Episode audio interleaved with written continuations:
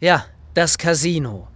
Zwei Jahre hatte ich das Amt des Stadtbaumeisters von Winterthur inne, als mein Genfer Kollege Henry Kleffner im Jahre 1862 den Neurenaissancebau an die heutige Stadthausstraße nach Plänen der Architekten Urban und Raschbacher baute.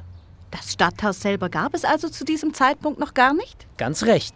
Ich muss sagen, die Baugeschichte Winterthurs haben Sie schon ganz gut verinnerlicht, meine Liebe. Ähm, wo waren wir stehen geblieben? Beim Casino, Herr Bareis. Aber lassen Sie mich ganz kurz einen Tipp an unsere Besucher weitergeben. Um einen besseren Blick auf das Casino zu haben, empfehle ich Ihnen, es von der gegenüberliegenden Straßenseite zu betrachten. Danke. Mit dem Gesellschaftshaus wurde die ursprüngliche Maßstäblichkeit der Altstadt, die noch vom Mittelalter herrührte, aufgebrochen.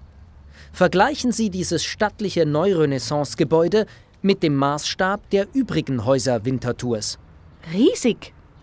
Ursprünglich war es als Gesellschaftshaus gedacht, in dem sich die höheren Bevölkerungsschichten zur Lektüre im Lesezimmer, zum Billardspiel in der Wirtsstube oder zu Konzerten des Musikkollegiums einfanden.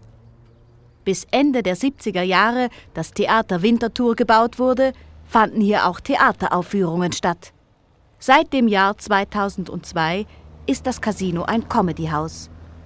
Initiiert wurde das Casinotheater von Leuten aus der Kleinkunstszene rund um Victor Jacobo, Patrick Frey und Rolf Korver. Die Stadt hatte ihnen den sanierungsbedürftigen Musentempel mit der Auflage der Modernisierung zu einem symbolischen Preis verkauft. Heute ist das Casino-Theater das berühmteste Comedy-Theater der Schweiz.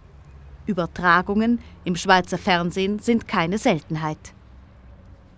Vor allem die Räumlichkeiten im Erdgeschoss und das Treppenhaus bieten mit den historischen Versatzstücken und dem differenzierten Farbkonzept ein lebendiges, auf Comedy und Entertainment zugeschnittenes Ambiente. Na, verehrte Besucherin, verehrter Besucher, vielleicht wäre das ja das perfekte Programm für heute Abend. Stimmt, keine schlechte Idee. Einen solchen Feierabend haben Sie sich wirklich verdient. Wir danken Ihnen für Ihre Aufmerksamkeit und Ihr Interesse an der Geschichte und den Geschichten von Winterthur.